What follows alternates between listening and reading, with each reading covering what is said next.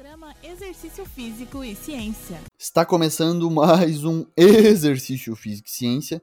Sou o Fábio Dominski e esse é o programa de rádio e podcast que trata de exercícios a partir da visão científica.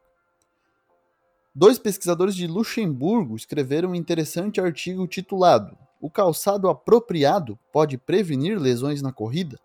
Evidência versus crenças, e foi publicado em 2020 vai basear o nosso podcast de hoje sobre tênis para corrida. A corrida é uma das formas mais populares de atividade física em todo o mundo. Pode ser praticada em quase todos os lugares e, teoricamente, a única coisa que parece ser necessário seria um par de tênis de corrida apropriado. No entanto, o termo apropriado é ambíguo e as propriedades do calçado de corrida sempre têm gerado debates acalorados entre profissionais, treinadores, atletas, praticantes independentemente do nível de prática. É importante reconhecer que a corrida descalço também tem ganho repercussão nos últimos anos, mas hoje, nesse podcast, vamos focar no tênis. Falar de corrida e lesões é importante mencionar que as lesões por uso excessivo em corredores resultam de um desequilíbrio entre a carga de treinamento e a capacidade regenerativa do corpo e as tensões mecânicas externas e internas geradas pelo treino de corrida.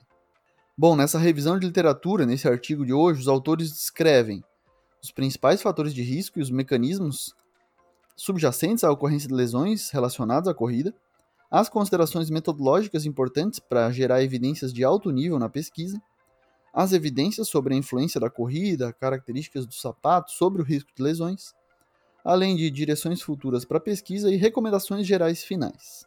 Bom, e o que eles encontraram então de resultado?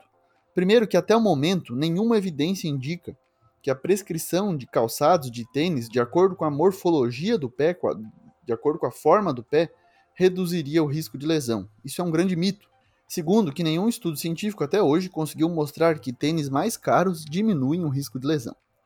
A performance do amortecedor do tênis não está relacionada ao seu custo, e modelos de custo mais baixo proporcionam a mesma sensação de conforto subjetivo em comparação a modelos de custo mais alto. No geral, ainda é muito cedo para alguém prescrever um tipo de tênis, uma escolha de tênis baseado em evidências. Muitas declarações e argumentos apresentados a favor de certas características do calçado do tênis são simplistas e não são suportadas por evidências científicas. No entanto, autores de alguns estudos epidemiológicos sugeriram que certas características do calçado podem beneficiar determinados subgrupos de corredores, Parece que um mínimo de controle de movimento em calçados com amortecimento, conforme previsto na maioria desses modelos de tênis padrão, é relevante para o risco de lesão na corrida, especialmente para corredores com os pés altamente pronados, que é um tipo de pisada. Além disso, parece seguro recomendar calçados de salto baixo para corredores ocasionais ou inexperientes. Descobertas recentes indicaram que o amortecimento teve um efeito preventivo, especialmente em corredores leves. No entanto, esses resultados precisam ser confirmados antes que qualquer diretriz de prescrição de tênis de calçado seja cientificamente justificada. A questão sobre o quanto de treino de corrida, como a frequência, volume e velocidade, na presença de uma determinada predisposição anatômica, técnica de corrida e calçado específico, sem ocorrer lesão, ainda permanece sem resposta. Em suma, é possível que o papel da tecnologia dos tênis de corrida na prevenção de lesões tenha sido amplamente superestimado Além dessas conclusões preliminares, parece que algumas regras básicas ainda são válidas, como a sensação subjetiva de conforto. Essa é uma palavra-chave para você escolher um par de tênis de corrida, conforto. Além da transição progressiva e cuidadosa para um novo par de tênis e você escutar o seu próprio corpo durante o treino.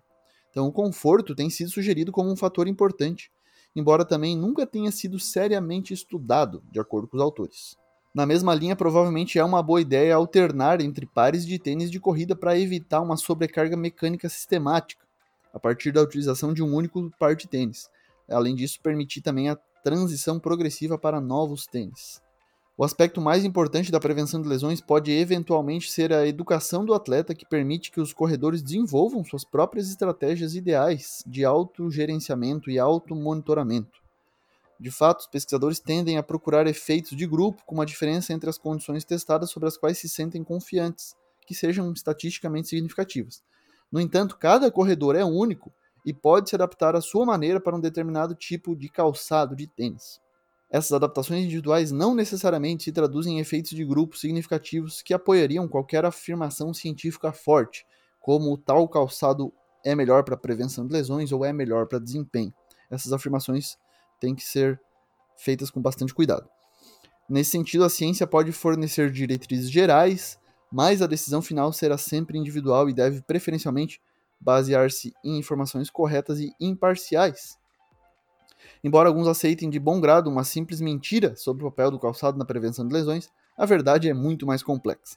Cuidado e bom senso devem ser exercidos ao generalizar os resultados da pesquisa, bem como ao considerar explicações simplistas.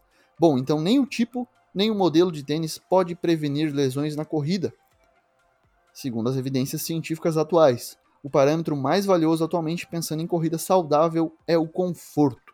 Esse foi mais um Exercício Físico e Ciência. Lembrando que todos os nossos programas estão no Spotify, no Google Podcast, na Amazon Music, no Apple Podcast e também no YouTube.